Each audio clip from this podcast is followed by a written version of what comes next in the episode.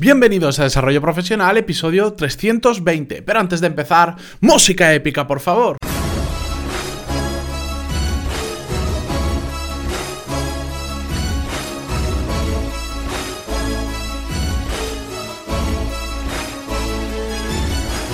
Muy buenos días a todos y bienvenidos una semana más a Desarrollo Profesional, el podcast donde ya sabéis que hablamos sobre todas las técnicas, habilidades, estrategias y trucos necesarios para mejorar cada día en nuestro trabajo.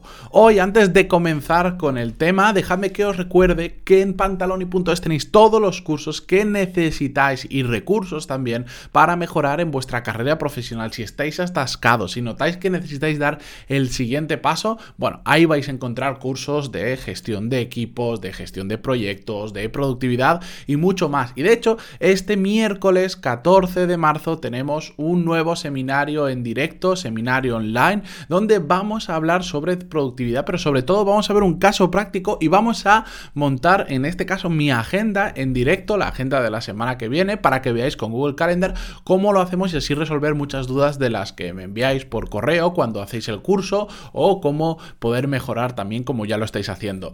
Dicho esto, vamos ya con el tema de hoy. Es que hoy vamos a hablar sobre un concepto que a mí me hace mucha gracia. bueno, me hace mucha gracia el nombre, el concepto no, porque vamos a hablar de la burocracia. Y no me he equivocado pronunciándolo, ni me he equivocado escribiendo el título en el post, sino que efectivamente hablamos de la burocracia. Cuando pasamos de la burocracia eh, necesaria a la innecesaria, que me imagino que muchos de vosotros os habéis topado con, con esta situación en más de una ocasión. Y ojo, no solo vamos a hablar, pues esto, la burocracia siempre se suele asociar a entidades públicas, pero para nada. En la empresa privada se encuentra muchísimo y es absolutamente frustrante y por eso hoy quería comenzar la semana dedicándole... Eh, el episodio a este tema que me hace tanta gracia el título, aunque no el contenido. ¿Es necesaria la burocracia? Me planteo yo, la normal, la burocracia normal. Por supuesto que sí. Evidentemente depende muchísimo del caso. No es lo mismo si estamos hablando de una gran empresa que de una pequeña empresa. Esto el gran error que se ve habitualmente son pequeñas empresas que tratan de imitar a las grandes empresas por algún motivo que desconozco sinceramente y entran en un modo burocracia que no necesitan y ahí es cuando pasan a ser burocracia.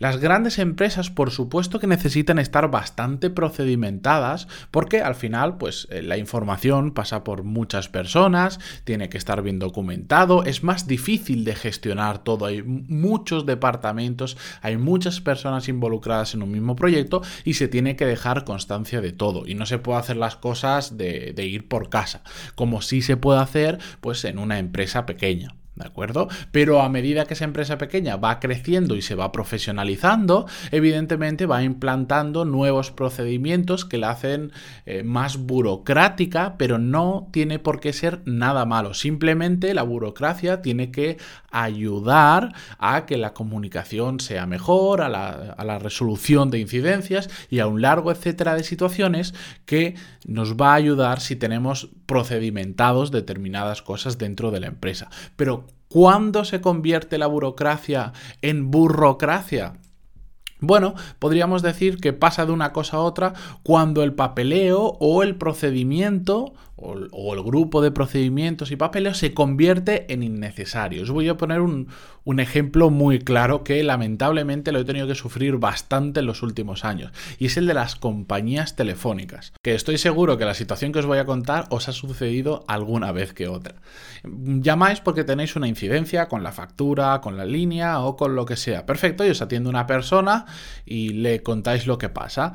Esta persona os transfiere con el departamento teórico teóricamente correspondiente. Y cuando el departamento, después de sonar dos minutos de musiquita, te atiende, te pregunta exactamente lo mismo que la primera persona. Que tú dices, bueno, eh, si ya le he dicho mi DNI, mi número de cuenta para certificar que soy yo, tal, tal, tal, ¿por qué me lo pide de nuevo? Pero bueno, te lo pregunta y además le tienes que contar de nuevo la incidencia. Y resulta que ese no es el departamento adecuado y este departamento te pasa al siguiente. Muy bien, te pasa al siguiente y volvemos a empezar de nuevo. Nombre, apellidos, DNI, últimos números de la tarjeta o de la cuenta bancaria para certificar que eres tú y cuéntame el problema de nuevo.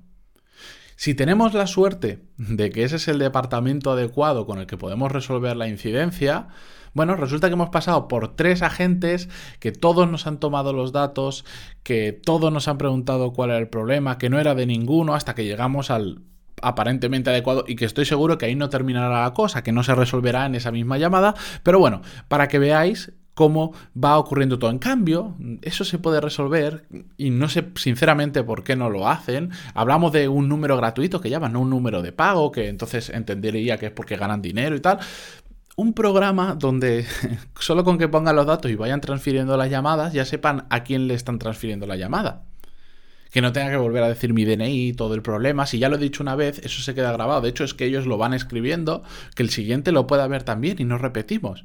Pero esto, bueno, solo pasa con compañías telefónicas, con la de la luz, la del agua y todas este tipo de compañías generan una burocracia, generan unos procedimientos de primero te tiene que atender este departamento y después ir delegando a otros departamentos que son absolutamente innecesarios. Después hay otras empresas que lo hacen bien, en el caso de compañías telefónicas también, ya sabéis la que me gusta mucho, que es Pepefon, que lo hace bien, que la misma persona que te atiende, salvo que sea una cuestión técnica, te puede resolver el 100% de lo que pasa y solo le cuentas tus datos y tu problema una vez a una única persona y esa persona se encarga de todo. ¿A qué, me, qué, nos enseña esto? que dos compañías telefónicas, de hecho una es pequeñita y, y, podríamos decir que tiene menos recursos que la otra, tienen diferente burocracia o burocracia y tienen una capacidad de solventar las cosas de una forma muy diferente, a pesar de que incluso la grande tiene muchos más recursos que la pequeña y podría implementar sistemas como la pequeña para evitar eso, pero la burocracia es lo que tiene. Cuando se convierte en burocracia empiezan a aparecer procedimientos, papeleos e historias innecesarias que no hacen más que qué. Consecuencias de todo esto. la primera de todo, los retrasos. Porque como todo está excesivamente em, procedimentado, para hacer cualquier cosa necesitamos mucho tiempo. Y os cuento una muy breve historia. Esto le pasó a un amigo mío cuando fue a un ayuntamiento a entregar un papel, creo que era un ayuntamiento, en un organismo público, fue a entregar un papel y ¿qué le sucedió? Que cuando fue a entregar el papel eh, tuvo que cumplimentar no sé cuánta información como siempre y, y el papel tenía que ir de donde él estaba, de la mesa con que le estaban atendiendo, a el despacho de al lado. Pero para que ese papel pasara de esa mesa al despacho al lado, la persona que estaba sentada atendiéndole no lo podía llevar directamente. Tenía que esperar a que una persona que pasa dos veces al día a, mover información de un sitio a otro, a mover papeles, pasara. Así de simple. E, era levantarse y ir a la puerta al lado y dejar el papel pero tenían que dejarlo en una bandeja y una persona encargada de ello tenía que pasar, recoger todas las bandejas de todas las mesas y llevarlas al lugar correspondiente, cuando la persona que estaba atendiendo podía hacerlo en 10 segundos. Pues eso es cuando la burocracia se convierte en burocracia. ¿Más consecuencias que tiene? Por supuestísimo, la improductividad. Cuando nos pasamos el día cumplimentando procedimientos, lo que estamos haciendo es dejar de hacer todo aquello que realmente es importante para la empresa, para el negocio o para el proyecto en el que estamos trabajando y nos volvemos improductivos. Y por supuestísimo, tercera consecuencia, la mala imagen de cara al cliente, porque al cliente le genera frustración le da la sensación o nos ve como una empresa que es muy lenta y que además no sabe dar respuesta rápida a los problemas. Y esto es muy importante hoy en día en el que estamos acostumbrados a consumir todo tan rápido, queremos que nos solucionen las cosas de forma rápida y que muchos, la mayoría de problemas que tenemos con, con, este tipo de empresas son problemas que se pueden solucionar rápido, pero esta burocracia hace que sean extremadamente lentos y eso nos frustra muchísimo. Pero ojo, yo sobre todo este tema, además de contaros lo, que pasa en las empresas grandes o, o medianas, os lo quería comentar porque es muy importante que esto no lo traslademos también a nuestra vida personal o a nuestra vida profesional, a nosotros como profesionales. Dejamos de lado el mundo empresa, sino nosotros como profesionales a veces no nos damos cuenta y procedimentamos cosas que no son necesarias. El seminario que vamos a hacer el miércoles 14 para todos los que estáis suscritos a los cursos también vamos a tratar sobre este tema, porque a la hora de crear la agenda, a la hora de organizarnos la semana, me he dado cuenta que hay muchos de vosotros que procedimentáis tanto tanto ese hecho que termina convirtiéndose en farragoso, termina convirtiéndose en improductivo y terminamos abandonando el buen hábito de organizar nuestra semana por adelantado porque se hace tan complicado que terminamos cansándolos y no lo hacemos más. Es un tema que también vamos a ver el miércoles, así que ya lo sabéis, a todos los que estáis suscritos estáis más que invitados a, venir, ya sé que muchos de vosotros me habéis confirmado que vais a estar ahí y a los que no, os invito a que en pantaloni.es os suscribáis a los cursos porque además de todos los cursos que hay, tenéis estos seminarios que hacemos una y dos veces al mes en directo. Así que dicho esto, eh, os espero mañana con un nuevo episodio.